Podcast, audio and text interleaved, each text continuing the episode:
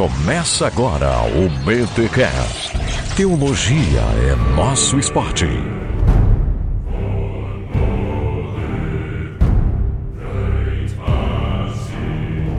Muito bem, muito bem, muito bem. Começa mais um BT Cash, de número 283. Eu sou Rodrigo Bibo e eu poderia muito bem estar fazendo esse episódio tomando uma Kaiser. É, Ave Kaiser. Uhum. E eu sou Alexandre Melhoranza e vim, vi e gravei. Ó, Olha aí, tá boa, tá boa. Eu sou o André Heinck e estes romanos são os neuróticos. Ah, sensacional aí, ó. olha aí. Isso pra mim fez todo sentido. Eu vi alguns desenhos do Asterix e Obelix. Nossa, vocês estão entregando a idade violentamente agora nesse podcast aí. Não, não, não, cara. Não, não tô. Ué, minha idade é 42, não é segredo, mas eu digo, é que aqui o Asterix e Obelix, mesmo hoje, cara, até criança de 5 anos lê Asterix Obelix, cara. Da hora, mano. É igual pica-pau no Brasil. Olha, Forte série. Tem 70 anos, mas até a molecadinha conhece. olha aí. É igual uma clínica de pra criança aqui em Joinville. Eles usam Scooby-Doo, cara. Minha filha foi: quem que é esse pai? Filha, esse aqui é o Scooby-Doo, é desenho do tempo do pai. Aí eu expliquei, né? Expliquei que o salsicha usa maconha, por isso que ele conversa com o cachorro e tal. Salsicha é muito maconheiro, cara. Tá toda hora com fome. Enfim, gente, o assunto aqui não são as mensagens subliminares dos desenhos, mas são para falar sobre os romanos e nós voltamos com a série Os Outros. Eu não sei se vocês têm percebido, mas as séries estão voltando aos poucos aqui no Bibotalk, então aguarde que todas elas irão voltar esse ano aqui.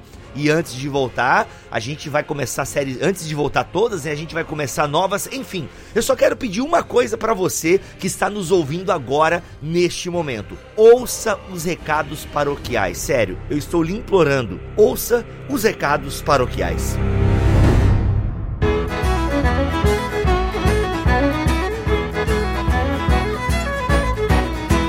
Nos recados paroquiais dessa semana eu tenho uma grande notícia. Senhor Maurício Machado, prepare os fogos de artifício, os canhões, os aleluias, porque nós temos uma novidade e eu trouxe aqui o André para falar essa novidade comigo.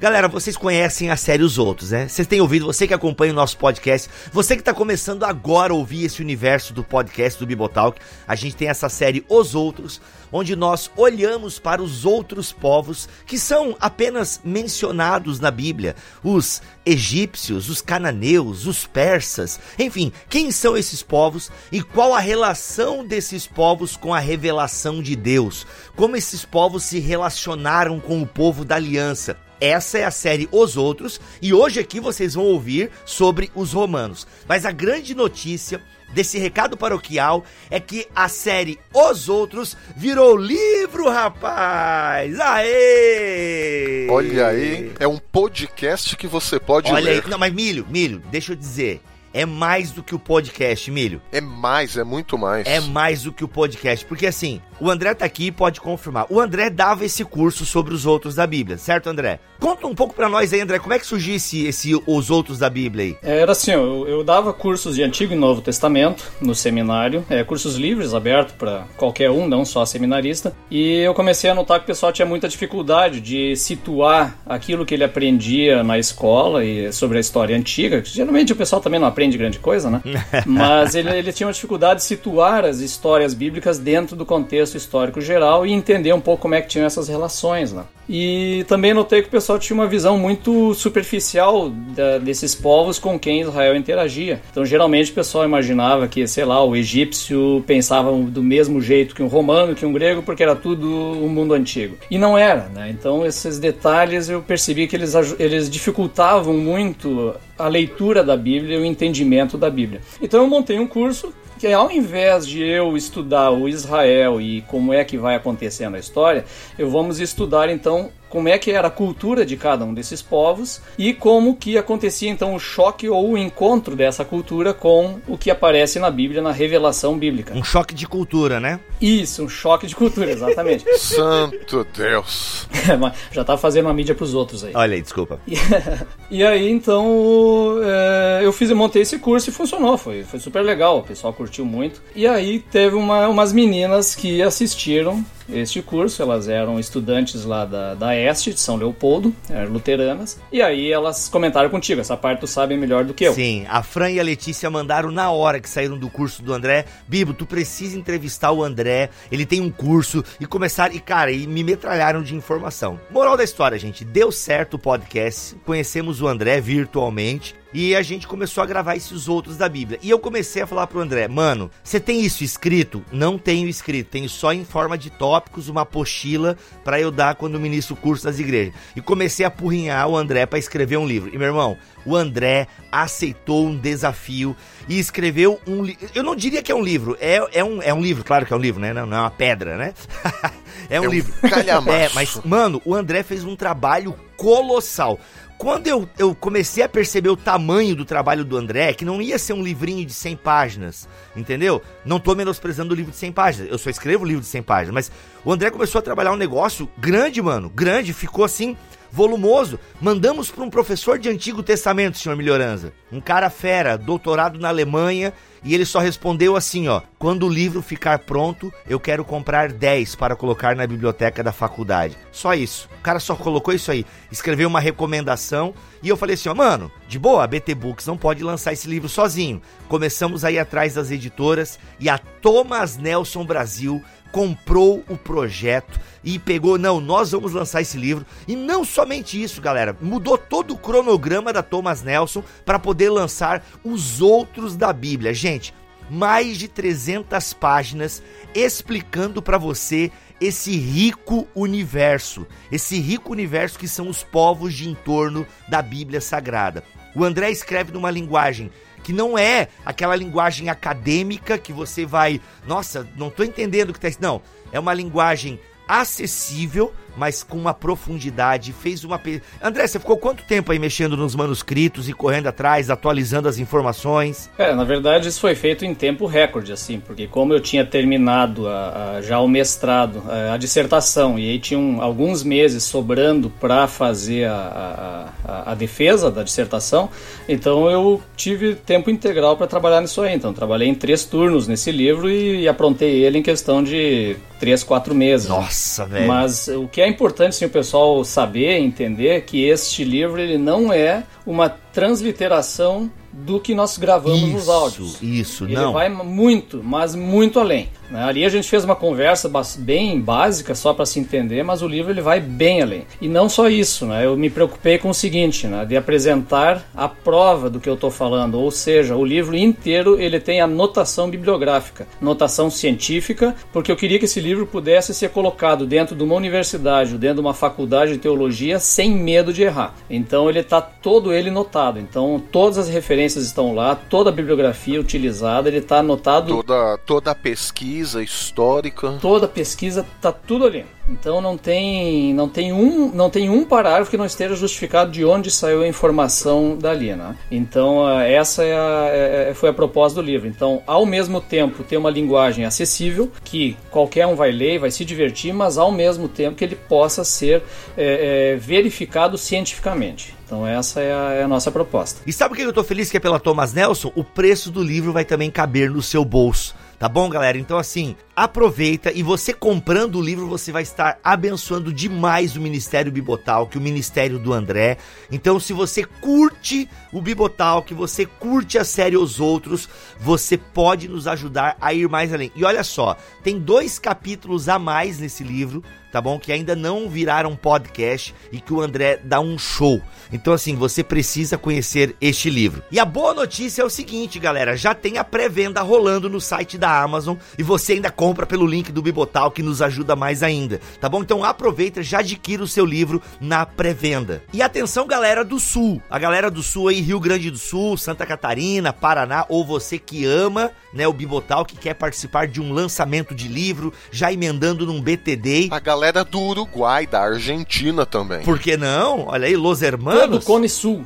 Todo Cone Sul.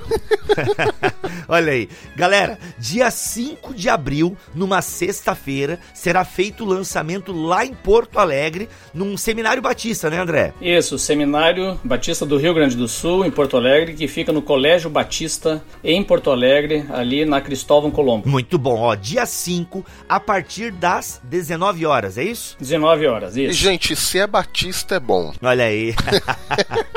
Galera, nesse lançamento então vai ter o André lá, eu estarei lá também nesse lançamento no dia 5. Vamos bater um papo, vai ser um momento muito legal. E no dia 6, nós temos o BTD. O BTD lá em Porto Alegre também, na Igreja Batista. O link para você fazer a sua inscrição está aqui na descrição deste podcast. Só deixando bem claro, lançamento do livro não tem inscrição, mas chega cedo porque tem vagas limitadas, ok? Já para o BTD, que vai acontecer na Igreja Batista, tem uma inscrição, como todo BTD, beleza? São dois eventos distintos. Um é na sexta-feira à noite, o outro é sábado o dia inteiro. BTD em Porto Alegre, ok? BTD em Porto Alegre, no dia 6 de abril. Mais informações aqui na descrição deste podcast ou nos siga nas redes sociais, arroba Bibotalk, tanto no Twitter quanto no Instagram ou barra Facebook no Facebook. Tá bom, gente? É isso, recado paroquial meio longo, mas super necessário. E André, parabéns, cara, pelo ótimo trabalho que tu desenvolveu. Sensacional mesmo, hein? Obrigado e eu, da mesma maneira, pela parceria da gente trabalhar junto nisso aí. Vamos que vamos então, vamos para os romanos. Ó, quer ver? Ó, faz um, ouve esse episódio aqui e sente, para você ter uma ideia de como é importante estudar os outros da Bíblia. Ouve esse episódio e corre garantir o seu livro.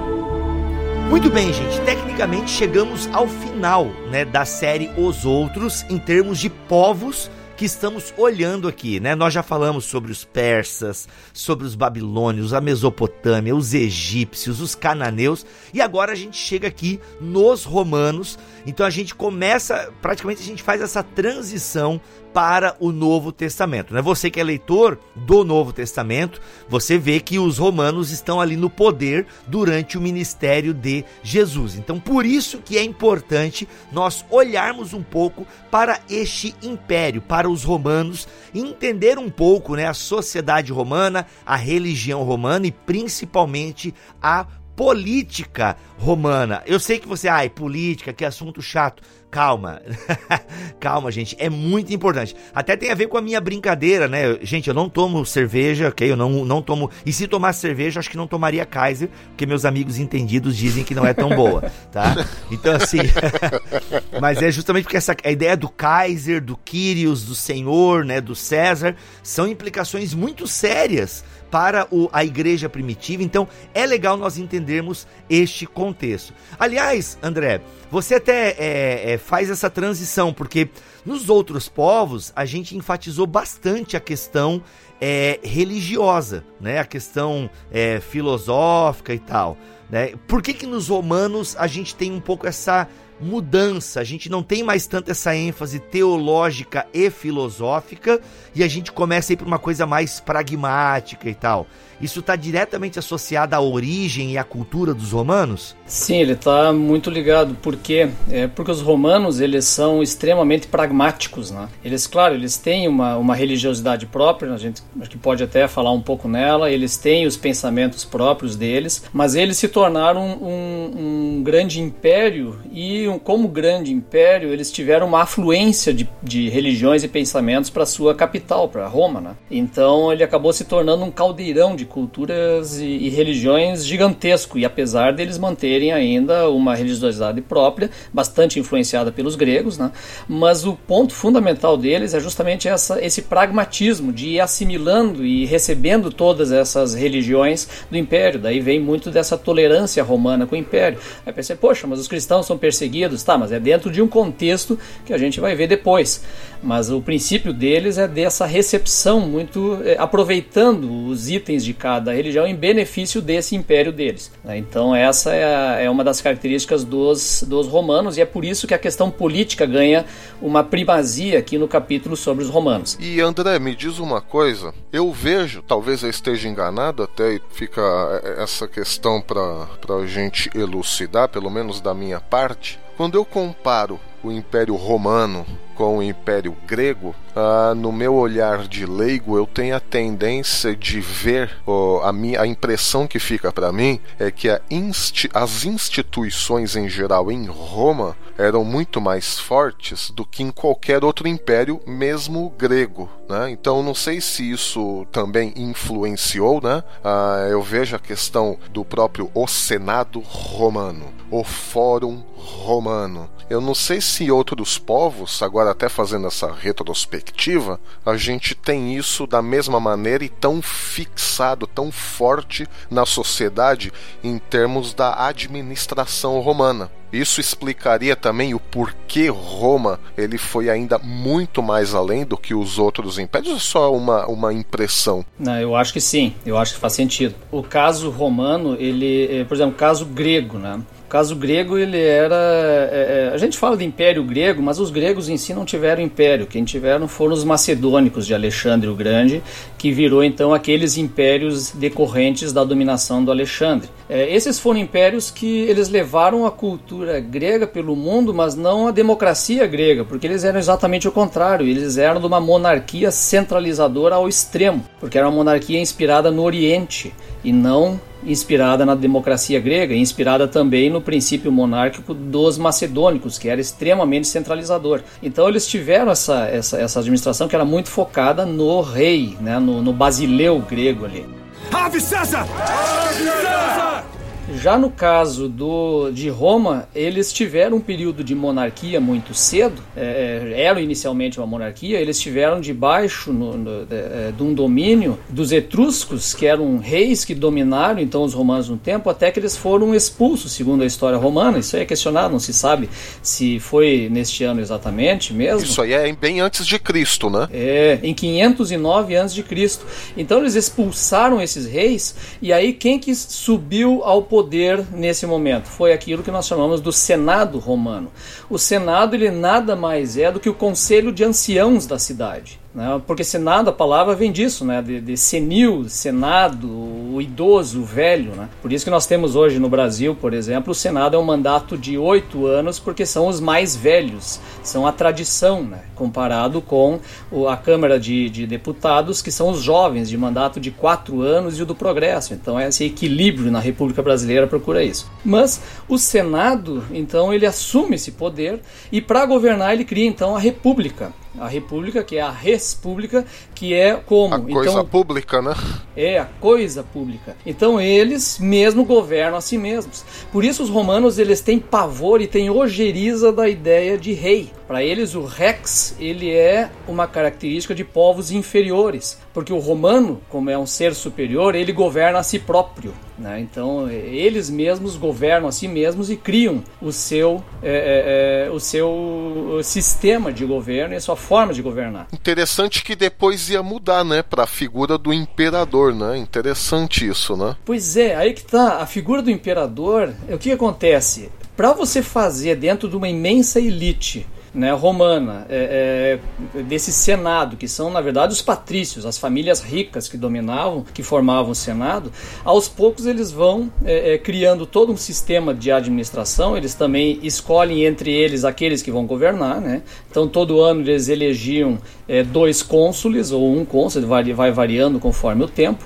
em que ele vai governar, fazer uma espécie de poder executivo do senado, é, para governar naquele ano e era sempre eleito entre eles. Né? Então, é, daí que vem a ideia do poder romano, ele emana deste povo, deste senado, e eles então governam debaixo da autoridade divina, né, que vem de Júpiter, lá o Imperium vem então a eles, e eles governam então o povo, essa, essa questão pública sendo o governo dos romanos. Então eles têm pavor da ideia de rei. O Imperium é o poder. É, Imperium é o poder que vem de Júpiter, okay. que é concedido, por exemplo, o, o, nesse período republicano, o comandante do exército romano ele é o detentor do Imperium, do poder de vitória e de governo naquele momento.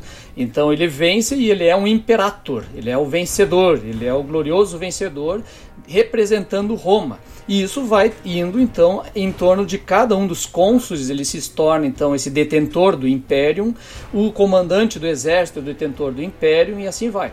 E debaixo dele, quem está sob a autoridade dele, o exército, esse exército ele está debaixo deste Imperium divino. E aí ele tem o direito de vida e morte sobre este soldado. Só que atenção, no período republicano, o soldado romano é apenas o cidadão romano que tem propriedade. Ele é um fundiário, ele é rico. E é esse cara que vai para a guerra durante a República. Isso vai ser mais ou menos até o ano 150 a.C., quando o império já está grande demais, está expandindo muito, eles precisam de mais gente. Aí eles inventam a figura do soldado operário. Ou seja, o cidadão romano que é pobre, ele vai entrar no exército e receber um salário, porque lutar no exército romano era um privilégio. Porque o que, que acontecia? O cara ia para a guerra, vencia a guerra e aí então ele, é, é, é, ele participava do botim da guerra, ele pilhava os vencidos, ganhava escravos né, é, é, que eram conquistados ali dos povos vencidos e ele lucrava muito com isso. Então a guerra era algo de gente rica no exército romano. É só assistir o Gladiador aí, ó. O Gladiador tá aí. Não, é, o Gladiador é bem mais tarde. O Gladiador já é o exército operário lá do, é, do ano 180, que é a época de Marco Aurélio, né? De 180 depois de Cristo. Então ali já é o exército operário, mas quem são os comandantes ali continua sendo a tropa rica, porque aí daí são os equestres, os cavaleiros romanos. O gladiador ali, o Maximus, né, ele é um proprietário riquíssimo da Espanha, por isso que ele é chamado espanhol depois, mas ele é um, um, um latifundiário, na verdade. E esses caras é que são os comandantes desse exército romano.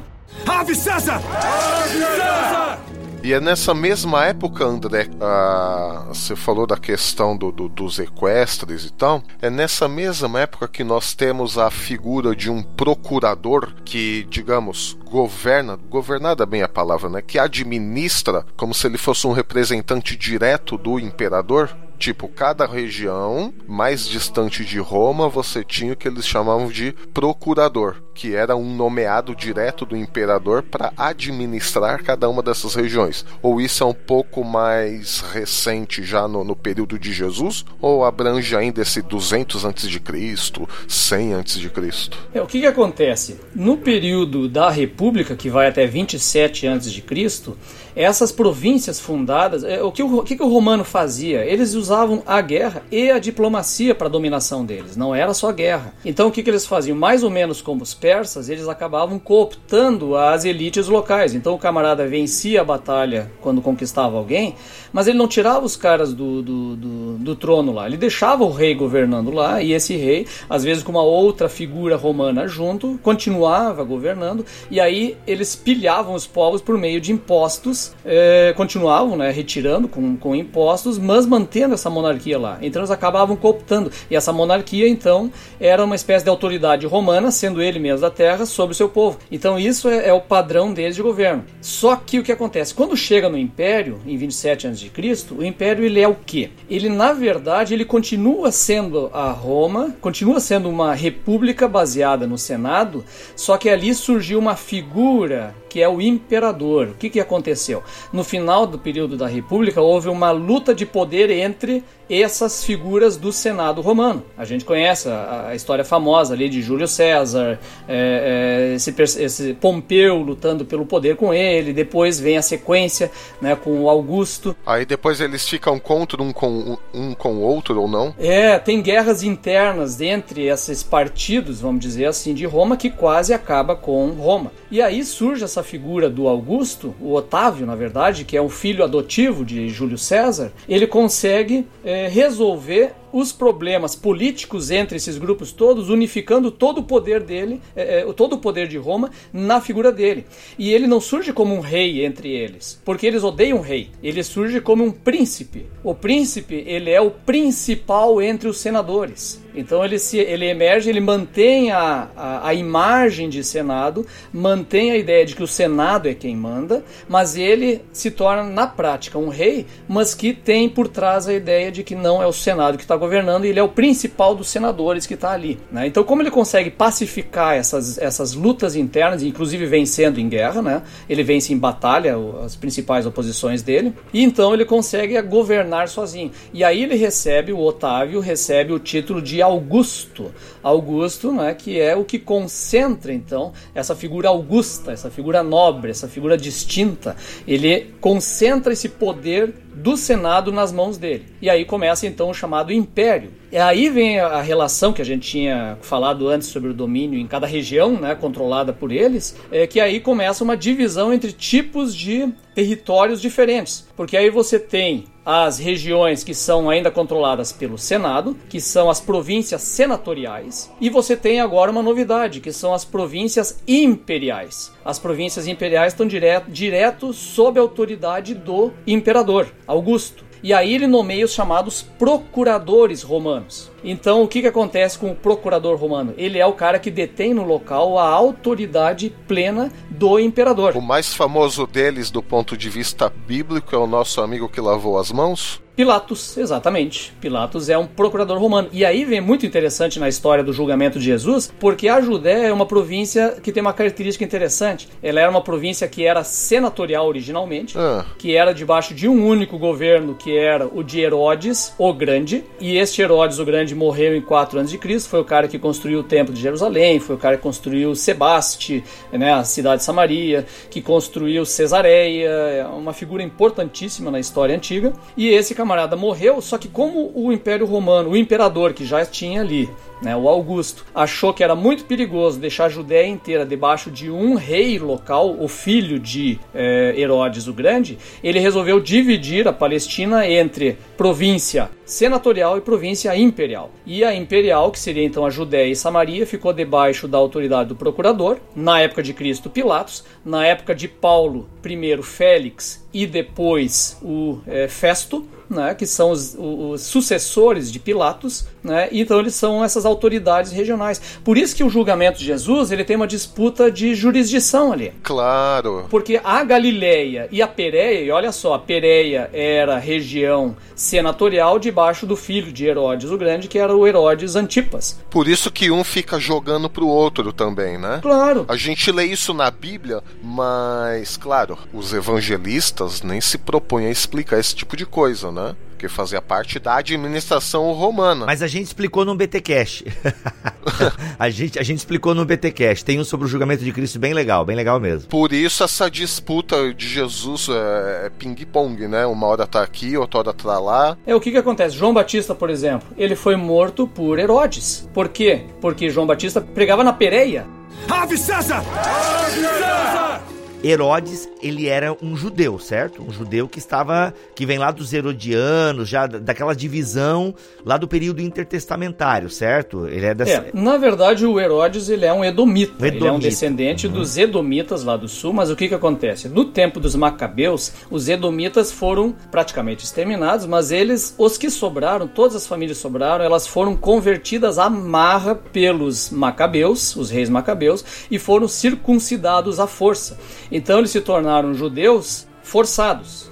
Né? Então o, todos eles se tornaram a partir de então judeus. Né? Então um pouco é, é, é eles são, mas continuam os edomitas. Como essa família era muito rica, essa família de Herodes, eles tiveram um contato político muito forte com Roma. Inclusive, o Herodes ele era amigo pessoal do sucessor, se não me engano, Tibério. Ele foi amigo pessoal de Tibério na infância. E aí, nesses grandes conluios, ele ganhou o poder na Judéia e se tornou o grande Herodes, o grande desse período é, antes da, do Novo Testamento. Eu fico imaginando a rixa entre Pilatos, como representante do imperador numa parte, e Herodes com essa amizade com Tibério e tudo mais, né? O, os rolos políticos que isso não ocasionavam, né? Entre eles. Tibério é o imperador do tempo de Jesus, né? Jesus foi. Exato, uhum. exato. E o Herodes, só que o Herodes que está no tempo de Jesus não é mais o grande, é o Herodes, o filho dele, o Antipas. E esse Herodes ele não governa. E é muito interessante a história de Cristo, porque ali a gente percebe um pouco dessa geopolítica regional. Porque o Herodes ele governa em Tiberíades, que é lá na Galileia. Já o Pilatos ele governa em Cesareia Cesareia. O pessoal acha que Jerusalém era a capital da Judéia, não era, era Cesareia. Hum. Ali era a capital. Caraca. Por que, que os dois estavam em Jerusalém? Porque era Páscoa.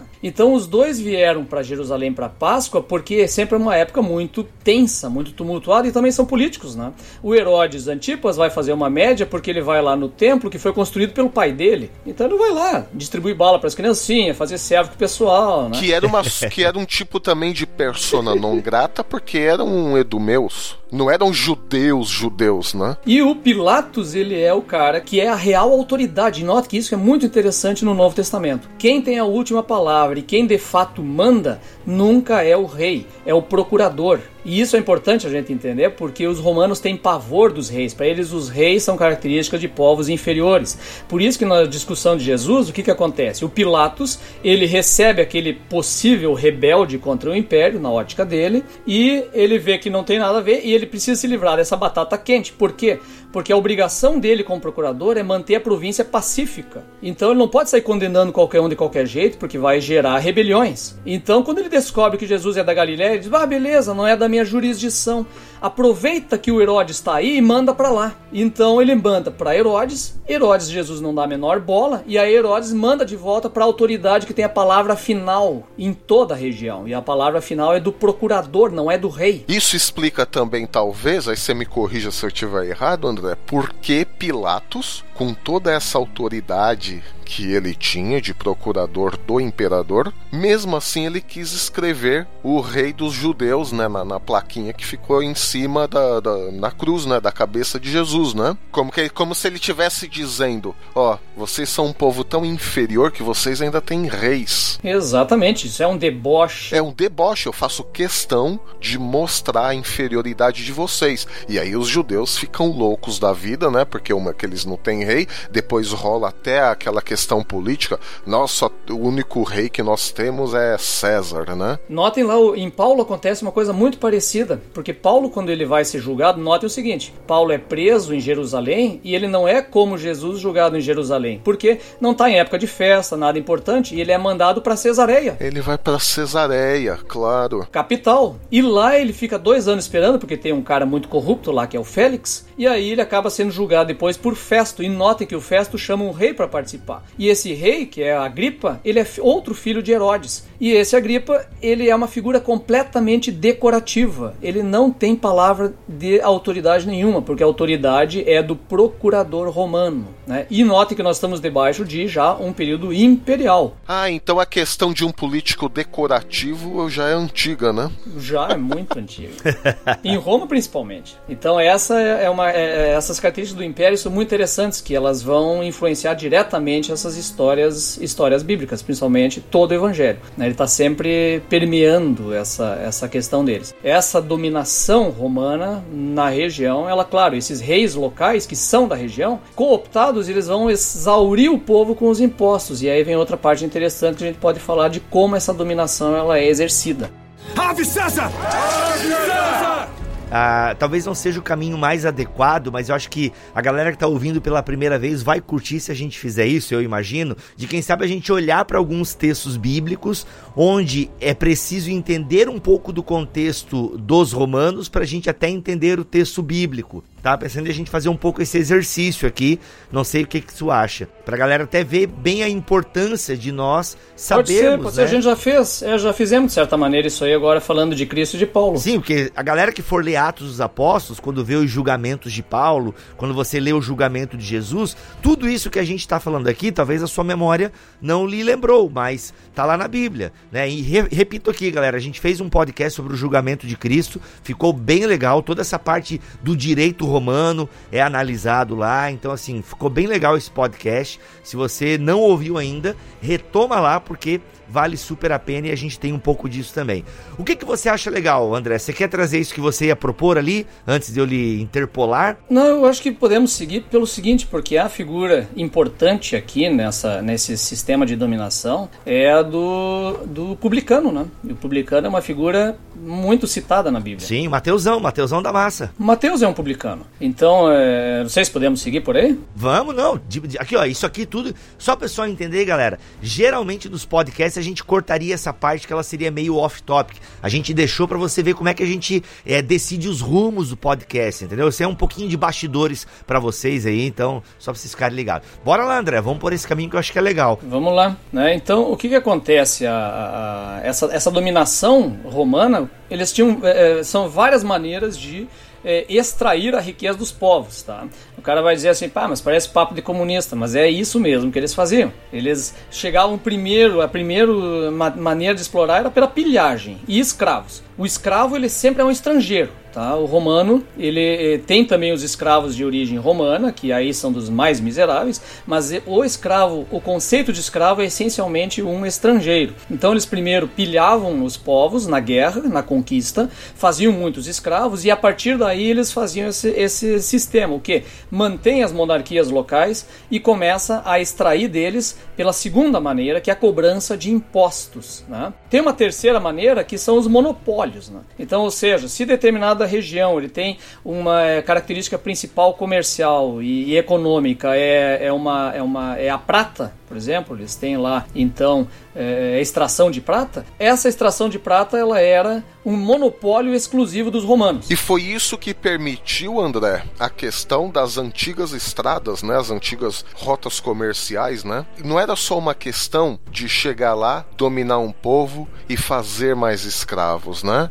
Era um negócio mais completo ainda, porque além de fazer do povo escravos, eles também tinham um projeto de exploração de cada território, né? E, e para trocar Uh, esses produtos, eles começaram a, a, desenvolver as estradas romanas, né, as rotas comerciais. Exatamente. É, e todas as estradas levando a Roma. Daí vem a expressão: todos os caminhos levam a Roma. Ah. Porque lá é o, é o grande centro. É, é, o Império Romano é um negócio absurdo, porque ele é uma cidade que dominou o Mediterrâneo inteiro. Então, e, e essa cidade se tornou então Império Romano. Mas então eles, o que, que, eles faziam nesses locais, além então desses, dessa, dessa, desse monopólio comercial, eles também colocavam então toda a, a estrutura de cobrança de impostos. Que que, como é que é feita a cobrança de impostos? Eles criaram os funcionários públicos, que são os publicani, ele é o funcionário público. Só que esse publicano, ele não é um cara com salário remunerado, olha, tu vai receber tanto por mês. Ele é um camarada comissionado. Então, nos cada cidade conquistada, eles colocavam lá a estrutura dos equestres, que são os militares, os cavaleiros, né, vamos dizer, o oficialato do Império Romano, e eles colocavam eles então para coordenar essa cobrança de impostos. Eles então recebiam uma missão local de, olha, você tem que extrair, é, sei lá, X, X ou né, denários da tua região. E aí esse camarada cobrava. Só que ele também não tinha salário. Então ele cobrava a mais dessa região para ele ter o lucro dele. E ele empregava então debaixo dele os publicanos. O publicano, ele é exclusivamente uma pessoa do próprio povo dominado. Então, ele saía lá no caso da Judéia, dentre os judeus, eles pegavam esses publicanos que também trabalhavam por comissão. Então, o camarada ia lá e cobrava no bairro que ele era responsável, cobrava os impostos que o cara dizia: "Olha, daí tem que sair tanto dinheiro". Ele cobrava esse dinheiro e a mais para o próprio lucro. Por isso que eles eram tidos como traidores pelo povo conquistado. Claro, imagina. Não, tipo, o Werner de Boer diz no comentário dele de Mateus que você aceitar ser um publicano, um cobrador de impostos, era simultaneamente abrir mão de ser parte da aliança, né? Você deixava de ser povo de Deus, justamente né, na, na compreensão do povo colonizado, né? Do povo escravizado, enfim. Pode ser dominado, subjugado, é. é. Então, segundo o Werner de Boer aqui, ele fala que ser fariseu, né, ser publicano era você viver a parte da aliança porque você era um traidor, digamos assim. É, em todas as províncias, não é só na Judéia, em todas elas o publicano ele é um cara muito mal visto, porque ele é um traidor da pátria. Pô, os caras vieram, mataram tua família, escravizaram teus, teus filhos, levaram toda a tua riqueza, e aí vem o cara do teu próprio, teu próprio vizinho agora vai cobrar impostos de ti pro império que está dominando. Então eles eram as figuras mais odiadas em todo o império. Não é à toa que na Bíblia eles são citados sempre ao lado dos pecadores. Né? Então, ah, os publicanos e pecadores, porque é sinônimo. Né? E Jesus mesmo usa essa expressão. Né? Jesus não alivia, na verdade, o, o, lado deles. Ele diz: olha, realmente esses caras aqui não são certos. Tem lá o famoso Zaqueu, né? Zaqueu é um publicano. Considere-o como um pecador e publicano, né? Então ele reconhece: olha, eu andei cobrando a mais pessoal, eu vou devolver. Eu andei sendo desmedido. Não, Isaqueu era tão rico que ele devolveu pra caramba, né?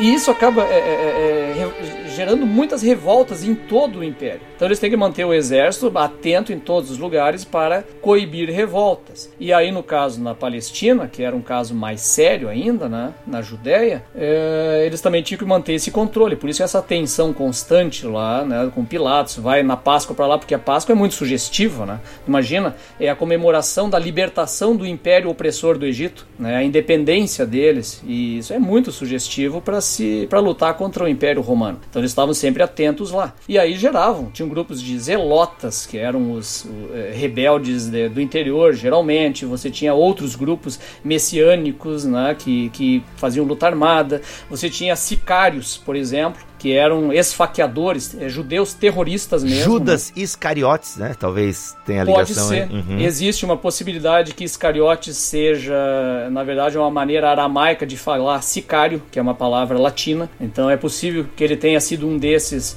esfaqueadores, né? Então a, a, isso até é tratado, é, é, trabalhado dessa maneira naquele, naquele filme antigo já. É a última tentação de Cristo, causou uma polêmica danada. Judas é um sicário. Cara, abrindo um parênteses desse filme aí, o filme é uma mistureba de coisa. Ele põe palavra de João na boca de Jesus, enfim, o filme ele não é um filme bíblico, tá? O pessoal tem que entender isso. O filme é uma viagem, mas, mano, eu achei genial. Eu achei a ideia da tentação de o que é a tentação de Cristo, mano, de boa. Tentação é ser um homem normal, ter família e morrer idoso. tu acabou de dar contar o, o filme spoiler. Contei filme. o filme. É. Mas isso tem desde o início. É a crise dele desde o início, né? Mas deixa pra lá, não vamos ficar. Senão o pessoal vai começar, ah, esses hereges, esses liberal, acho Não, que gente, isso, meu, né? é, é, não é filme bíblico, mas eu achei legal uma possibilidade de tentação de Jesus, que a Bíblia eu acho que nem, nem nem pinta isso, mas eu digo assim que eu achei interessante, que é bem, humanizou bastante Jesus, talvez tenha humanizado até demais, mas enfim, enfim, enfim.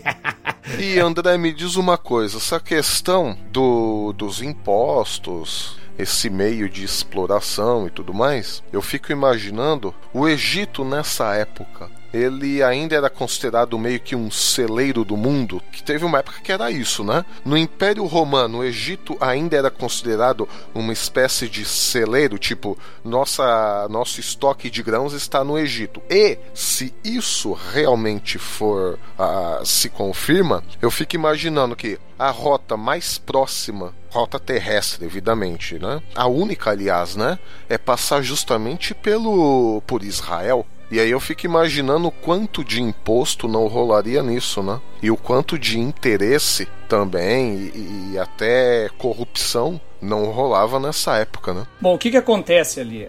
O Egito ele continua sendo o celeiro do mundo nessa época. No final do período eh, da República, a grande crise que acontece em Roma e que provoca as guerras é por quê? Porque envolveu lá a, a, o Egito, tem a história de Cleópatra, famosa lá, né, que tem um caso com o Júlio César, ele está por lá, e mais tarde, entre as guerras, acontece o Marco Antônio, tá lá, eles acabam é, meio que se tornando independentes de Roma e toda a guerra envolve o Marco Antônio, vai lá, eles têm que conquistar por quê? Porque Roma está passando fome porque não tem o trigo do Egito, então eles precisam trazer o trigo do Egito. Né? Ele continua sendo essa potência é, agrícola e ela é, ao longo de todo o mundo antigo, ele é essa potência. Aliás, até hoje o Egito acho que é um grande produtor de cereais lá. Mas então eles são esse centro. E realmente a Palestina não, se, ela não chega a ser um, um, ponto de passagem, porque geralmente o, o trigo ele é levado de navio até Roma, então ele não chega a passar lá. Mas claro, os portos do litoral são bem importantes, né? É, Jope?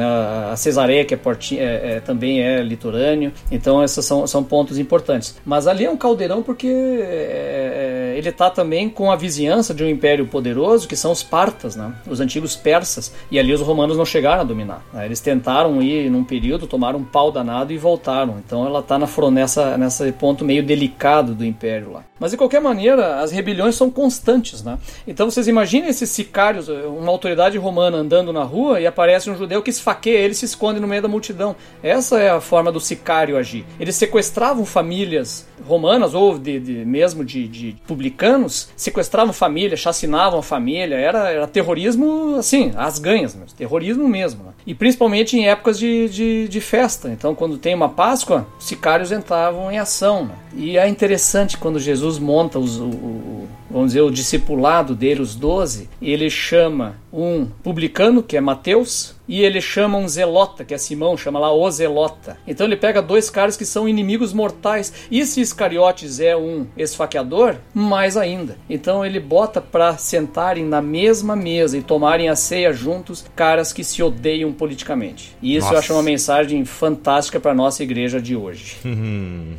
Calma que esse é o último episódio da série Os Outros.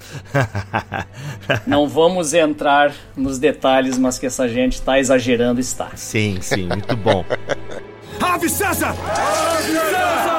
André, qual outra passagem bíblica, até pra gente começar a caminhar pro final, tu acha legal a gente olhar para ela e ver como entender o contexto romano é fundamental para a gente entender o contexto daquele texto e poder ler a Bíblia com mais clareza? Olha, eu penso que tem as questões das, das divisões é, jurídicas entre as pessoas, né? Isso aparece com muita frequência no texto bíblico e eu acho que é interessante a gente tratar, que continua envolvendo a questão, a questão política também, né? Mas eu acho que é bem interessante, né? Então eu acho que a, é, existe uma questão que envolve a escravidão, né? Nós falamos falamos antes da dominação e a escravidão. E a escravidão em Roma, ela se tornou de certa maneira diferente em relação ao resto do mundo antigo. Por que diferente? Porque a escravidão se tornou o grande motor da economia romana. Né? Então a economia se baseou exclusivamente na escravidão. Como é que era antes em outras sociedades? O escravo era alguém que era uma, uma mão de obra extra no labor da família. Então o camarada tinha lá sua terra e as família toda trabalhava, por isso que eles tinham muitos filhos né, para ajudar na, a trabalhar no campo. E aí o escravo, eu preciso de um escravo para ajudar na família. Então o escravo ele trabalhava junto com a família no mesmo local. Né? Eles trabalhavam juntos e era essa força extra na família. Isso foi assim também na Grécia, onde teve já uma certa ampliação disso, mas ainda não se tornou assim o ponto fundamental. E em Roma não. Em Roma surgiram os grandes latifúndios, onde todo o trabalho era o que numa produção em grande escala de um produto barato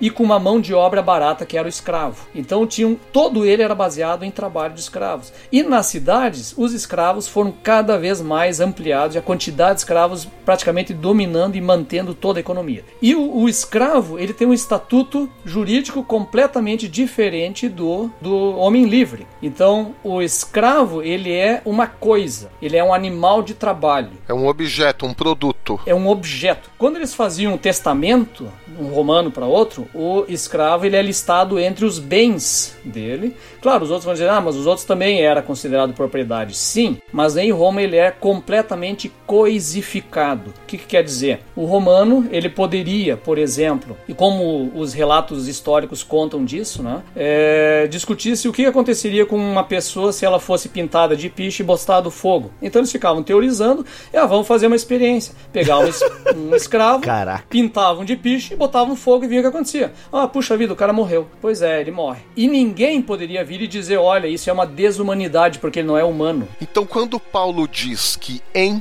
Cristo não há nem escravo nem livre, é um negócio assim revolucionário ao extremo. Muito, muito. Porque ele dá a, a, contingência de ser humano a uma coisa, a um escravo. Então Paulo estava falando: se em Cristo esse escravo não é um objeto, não é uma coisa, é um ser humano como alguém livre, como um romano de fato. Eu fico imaginando, cara, romanos frequentando a mesma igreja que escravos. Ah, Filemão? Filemon. Imagina o que Paulo pede, né, para Filemon em relação a Onésimo. Trata ele como se estivesse tratando a mim, né? É, Caramba. é o meu próprio coração. É um, é um absurdo que ele pede ali para É ele. um absurdo que ele pede. Exato. Então, o, o, escravo ele era assim, ele era tão coisificado que eles não tinham nome. Os romanos chamavam eles de pequeno, menino, menina. E, e ele não tinha nome a vida inteira. Ele era um idoso de 90 anos. Claro, eles não viviam 90 anos, eles viviam 50, 40, 60. Mas uh, uh, era um idoso e continuava sendo um menino. Eles não tinham um quarto de escravos, eles não tinham uma senzala, eles dormiam no chão da porta do quarto do dono como um cachorro. Nossa, velho. Eles não tinham um quarto, cara. Eram cachorros, não tinham lugar para eles. Eles não tinham nome. Às vezes tinha um nome, por exemplo, ele era catado do lixo, um bebê romano, né? Por exemplo, porque o, o pai é a autoridade suprema da sociedade romana. Então, quando nascia o filho, o pai pegava o filho e erguia para o alto e reconhecia como filho dele, meio rei leão assim. Então, erguia, reconheço como meu filho, ele se torna membro da gens, membro da genética, da família. Se ele não reconhece porque desconfia que a mulher está traindo ele, ele largava no chão. O que, que acontecia com essa criança? Jogavam no lixão, no lixo da cidade. Aí o que, que lá acontecia com a criança lá? Ela era juntada por mercadores de escravos e virava um escravo. Às vezes, era muito comum em Roma o nome Sterculius, que é de esterco, porque foi achado no meio do esterco. Então o nome dele é Estercúlios e escravo Estercúlios tinha de monte, porque foram achados no meio do esterco. Esse é o nível do negócio. Ave César! Ave César! E eu fico imaginando também, André, quando Paulo diz que ele é escravo de Cristo, né? Dulos Christos, e nós somos escravos de Cristo. Porque aí é, é, ele, ele joga uh, nos dois lados, né? Não tem escravo e não tem livre, quer dizer, ele dá dignidade para o escravo, e ao mesmo tempo ele diz que todos nós somos escravos de Cristo. Com tudo isso que você está falando, é, é, é assim, extremamente revolucionário sociologicamente falando. Além da implica, né, implicações espirituais, sim, mas é, eu digo sociologicamente falando, isso tinha um peso imenso. Claro. É muito interessante porque na carta de Filemon, aí alguns criticam, né? Puxa vida, o Paulo não está sugerindo que o camarada desse a liberdade pro escravo, alforriasse, né? Por que, que ele não faz isso? Porque o cara podia ser livre. Mas aí é que tá. Um escravo, ele jamais vai se tornar um livre. Tá, mas o cara não pode comprar alforria? Sim, ele pode, mas ele não se torna estatuto livre. Ele se torna estatuto liberto. Ah. É diferente.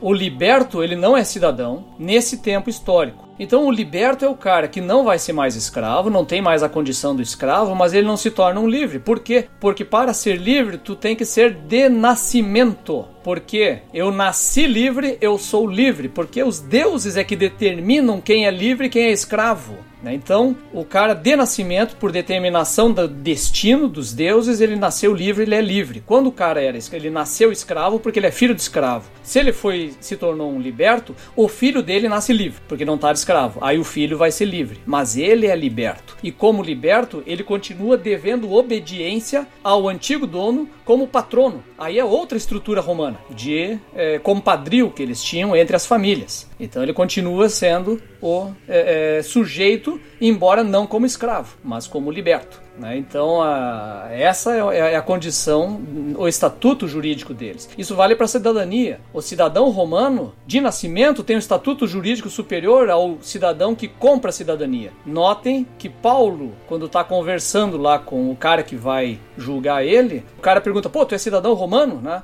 Sim, eu sou cidadão, não posso ser chicoteado sem um julgamento. Aí o cara diz: como é que você é cidadão? Olha, é, eu comprei, eu paguei muito caro para ser cidadão. Como é que você tem a cidadania sendo judeu? Diz: olha, eu nasci cidadão. Provavelmente ou o pai dele ou o vô dele fizeram algum serviço né, romano que ganhou a cidadania, talvez militar inclusive, e ele ganhou a cidadania por herança. E ali o que, que ele está dizendo pro cara? Presta atenção, o meu estatuto é superior ao teu. A gente tem, para nós hoje não, o que eu conquistei é mais importante do que o cara que ganhou por herança. No romano não, o que ganhou por herança é superior porque os deuses assim o determinaram. Ele nasceu superior. Eita! Então essa é uma diferença. Então André, quando Paulo diz ele, cidadão romano de nascimento, ele diz que todos nós somos escravos de Cristo, ele também põe o peso dessa responsabilidade cristã. O primeiro a sofrer as consequências da própria palavra dele é ele mesmo. E aqui só um adendo, uma coisa interessante é que nas nossas traduções, se a gente for ler Romanos 6, por exemplo, geralmente Romanos 6, as nossas traduções, as mais antigas, agora eu não sei dizer quais, mas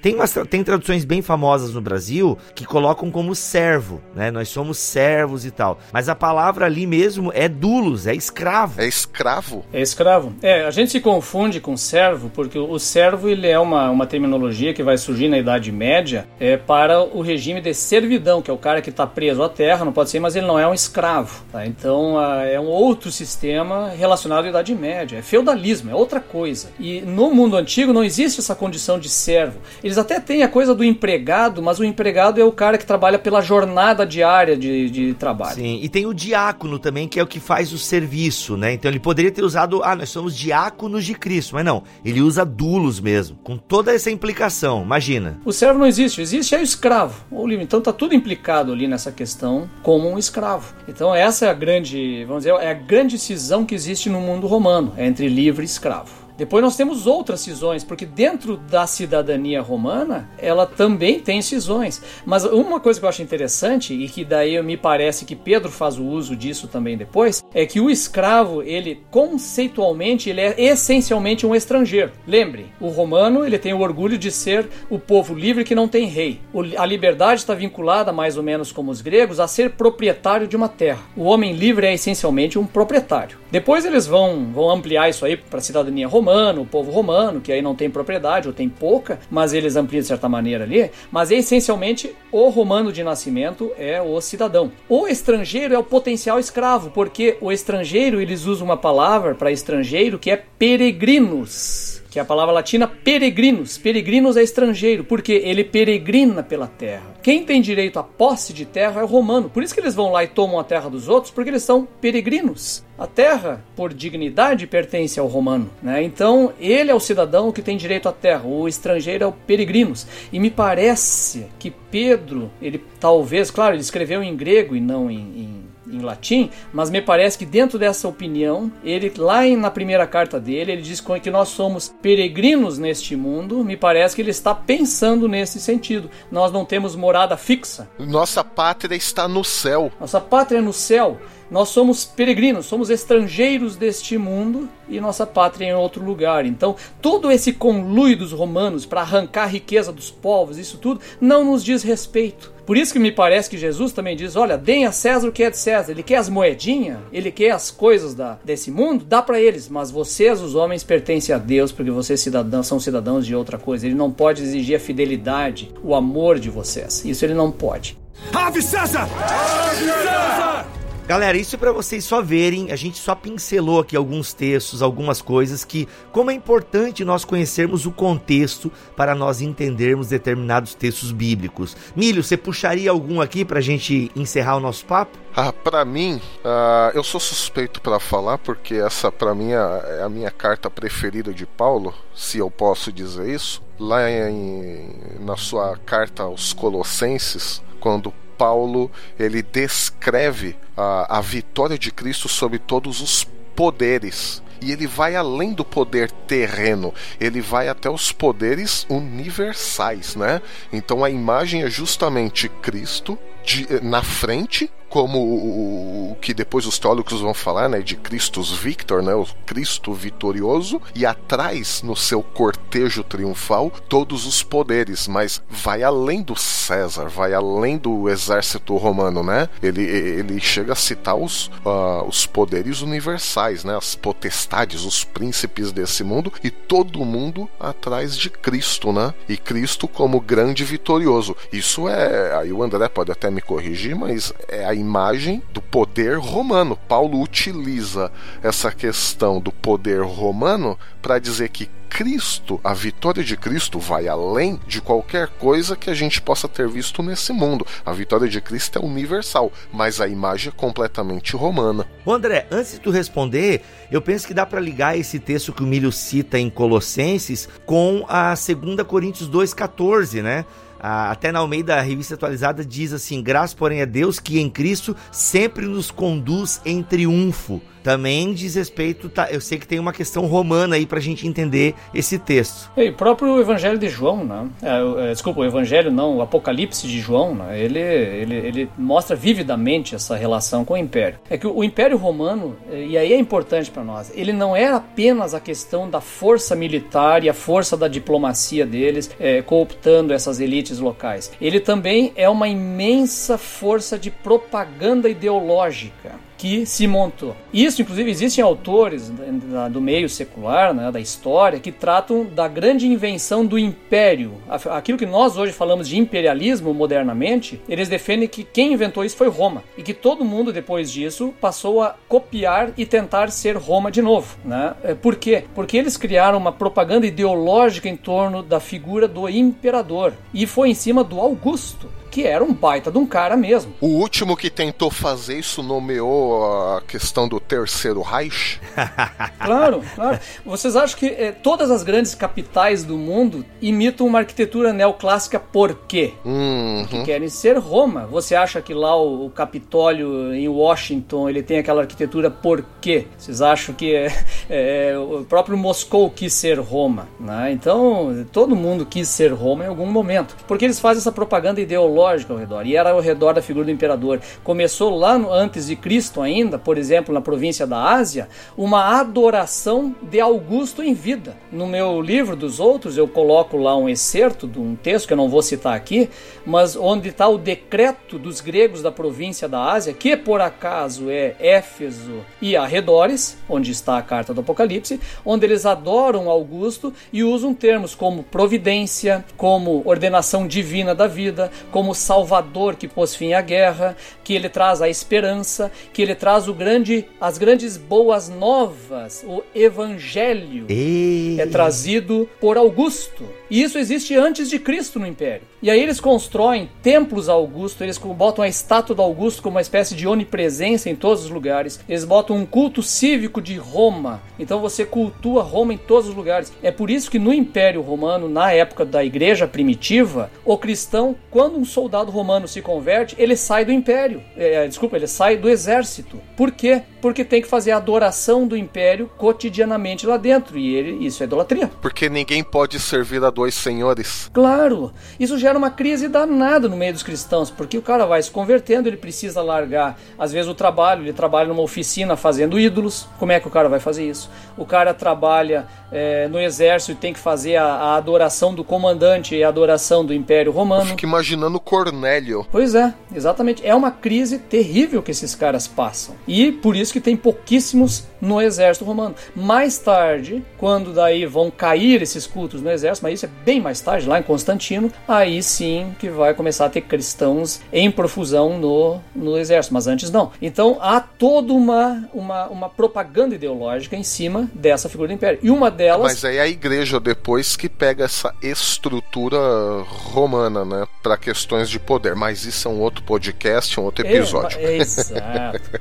Ave César! Ave César! Mas o que acontece com esse culto, e aí me parece que tem uma crítica profunda de Paulo ao império, porque quando ele vê tudo isso acontecer o tempo todo, e essas palavras que o império usa para si mesmo, ele usa para, né, nas descrições do evangelho, me parece que tem uma pitada forte contra a ideia de impérios. Olha, Jesus é que tem o império, Jesus é que tem o triunfo, Jesus é que tem o verdadeiro evangelho, Jesus é que é a verdadeira salvação e não o império. E essa é a grande semente da perseguição que vai vir lá em, em Apocalipse. Né? Porque os cristãos não vão se sujeitar a esta propaganda ideológica desses caras que dizem que vão trazer a salvação para o povo. Né? Eles não aceitam, isso não, não, não tá no jogo. E, o, e vocês estavam falando antes de triunfo, né? que ele traz em seu grande triunfo, isso é uma menção clara e direta ao triunfo romano, que no tempo do, é, é, do, da República, ela competia o vencedor do exército, o comandante do exército.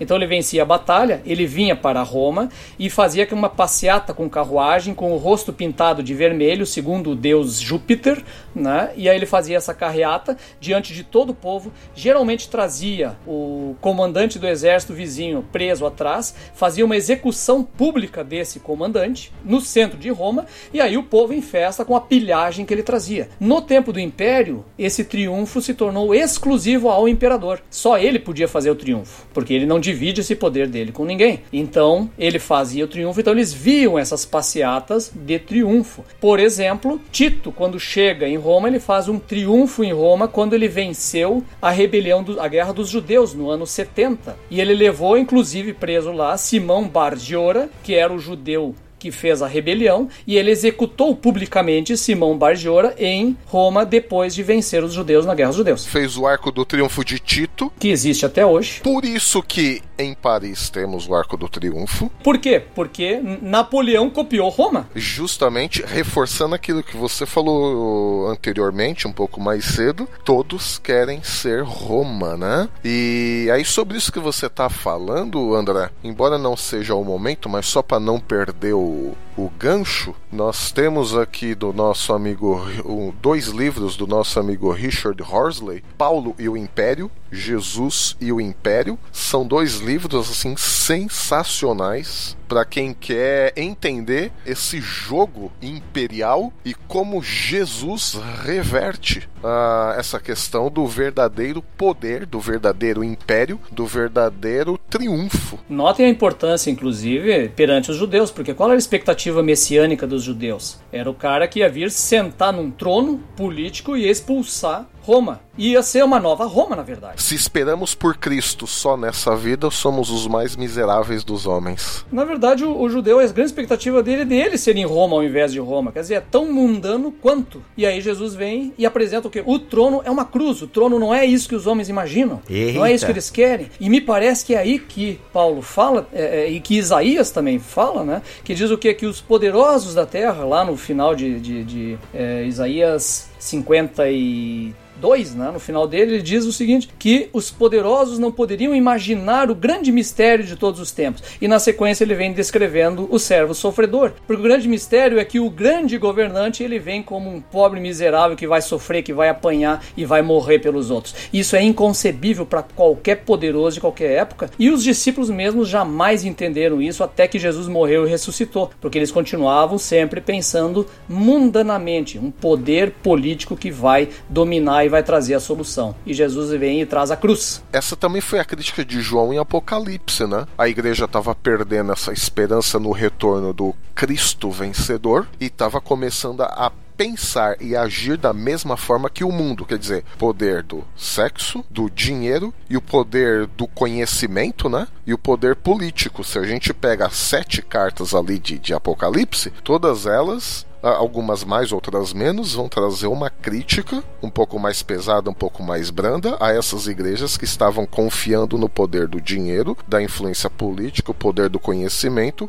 para ter o que? O poder nesse mundo. Aí João, com uma série de imagens, mostra que não é nada disso. O verdadeiro poder vem do alto. Cristo já venceu e vai retornar. Então não adianta nada a gente querer se instalar nesse mundo, porque esta ordem mundial ela vai passar de fato já passou, né, na linguagem apocalíptica de João. É, não é à toa que o evangelho, durante pelo menos um século inteiro na igreja primitiva e, e depois dela, ele prosperou principalmente entre os pobres e entre os escravos, porque é eles que ouvem essa mensagem e entendem, né? É, para eles é mais é mais próxima essa mensagem. Puxa, então nós é que estamos próximos do reino, nós é que lá segundo Mateus 5 estamos é, compreendendo de fato qual é a realidade e a verdade deste mundo, né? Então eles estavam muito mais próximos. É por isso que é essencialmente coisa de pobre. Jesus revelou isso aos pequeninos, aos não poderosos. Então o evangelho vai crescendo nas cozinhas do império, é entre a escravaria, é lá que ele vai sendo pregado pessoalmente e vai crescendo. Quando eles se dão conta, nós estamos com os escravos cristãos. E aí começa a ter a conversão também de pessoas é, mais ricas da, da sociedade, como já tinha na época de Jesus mesmo, né? nada contra, mas ali que vai ter, porque ele é mais palatável no início para esse povo todo.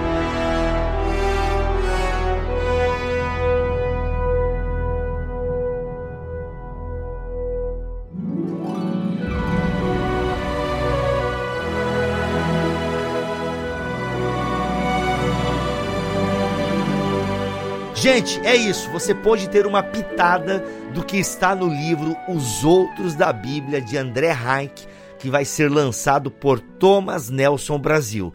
E olha só, você pode estar no lançamento deste livro no dia 5 de abril em Porto Alegre. Então você que é da região, tem que estar tá lá, galera. Tem que estar tá lá. Chega cedo. Que horas vai começar o lançamento, André? É, é, o horário das aulas do seminário. Vai ser entre 7 horas, provavelmente da noite, né? Provavelmente vamos começar ali às é, umas 7 e meia. O Bibo vai estar tá junto lá. É nós. Nós vamos fazer uma conversa, um bate-papo legal na hora. E aí esteja lá. Vai ter o, vamos ter livros para vender. Vai ser, vai ser muito legal. Uma conversa muito bacana. Olha só. E a entrada é gratuita, porém o espaço é limitado. E nós temos o BTD, que vai acontecer acontecer no dia seguinte, no dia 6 de abril, lá na Igreja Batista, também em Porto Alegre. Galera, vai estar tá eu, Cacau Marques e André Heinck falando sobre o tema A Igreja Urgente. E vamos falar um pouco, ó, isso que o André trouxe aqui um pouquinho, vai estar tá lá na palestra do André também, no BTD. O Cacau vai estar lá, eu vou estar falando sobre o Espírito Santo no livro de Atos, ou seja, como a igreja urgente, o que, que é essa igreja urgente que o mundo tanto precisa? Pois bem, vamos olhar para o passado, vamos olhar para Atos, que as respostas já estão lá. Então vai ser muito legal esse BTD. Ele tem um pequeno, gente, é pequeno mesmo, tá? Um pequeno custo de 35 reais, mas você vai passar o dia inteiro ouvindo boas palestras, vai ter um coffee break lá, vai ter comunhão, vai ter palavra, enfim, vai ser um dia muito legal. Então, dia 5 e 6 de abril. Você precisa, se você gosta da gente, você tem condições, esteja lá no BTD e no lançamento do livro Os Outros da Bíblia. E lembrando que o link da pré-venda já está disponível aqui. Você já pode garantir o seu exemplar dos Outros da Bíblia. E se você curte o nosso trabalho, gente, compre o livro que isso vai fazer muito bem para nós. E não é financeiramente não, galera, sério, não é financeiramente. Isso abre as portas para nós, abre as portas para o André, e isso é muito bom, a gente pode levar a nossa teologia e o nosso conteúdo mais longe. Então, se você curte o nosso trabalho, compre aí e adquira já na pré-venda o livro Os Outros da Bíblia. É isso, minha gente. Foi muito bom. Eu sou o Rodrigo Bibo e teologia é o nosso esporte. Aqui fala André Heinck e compre meu livro. Sensacional! E eu sou Alexandre Melhoranza e hoje ficamos com a benção colossal. E colossal porque ela está em Colossenses, que nos lembra bem. Ah, ficou legal esse trocadilho, né? E ela nos dá exatamente essa imagem do verdadeiro triunfo. E quando vocês estavam mortos nos seus pecados e na incircuncisão da carne de vocês, ele lhes deu a vida juntamente com Cristo, perdoando todos os nossos pecados, cancelando o escrito de dívida que era contra nós e que constava de ordenanças, o qual nos era prejudicial, removeu inteiramente, cravando na cruz, e despojando todos os principados, potestades e poderes, ele os expôs publicamente ao desprezo, triunfando sobre eles na cruz. Vó lá o grande triunfo. Amém. Amém.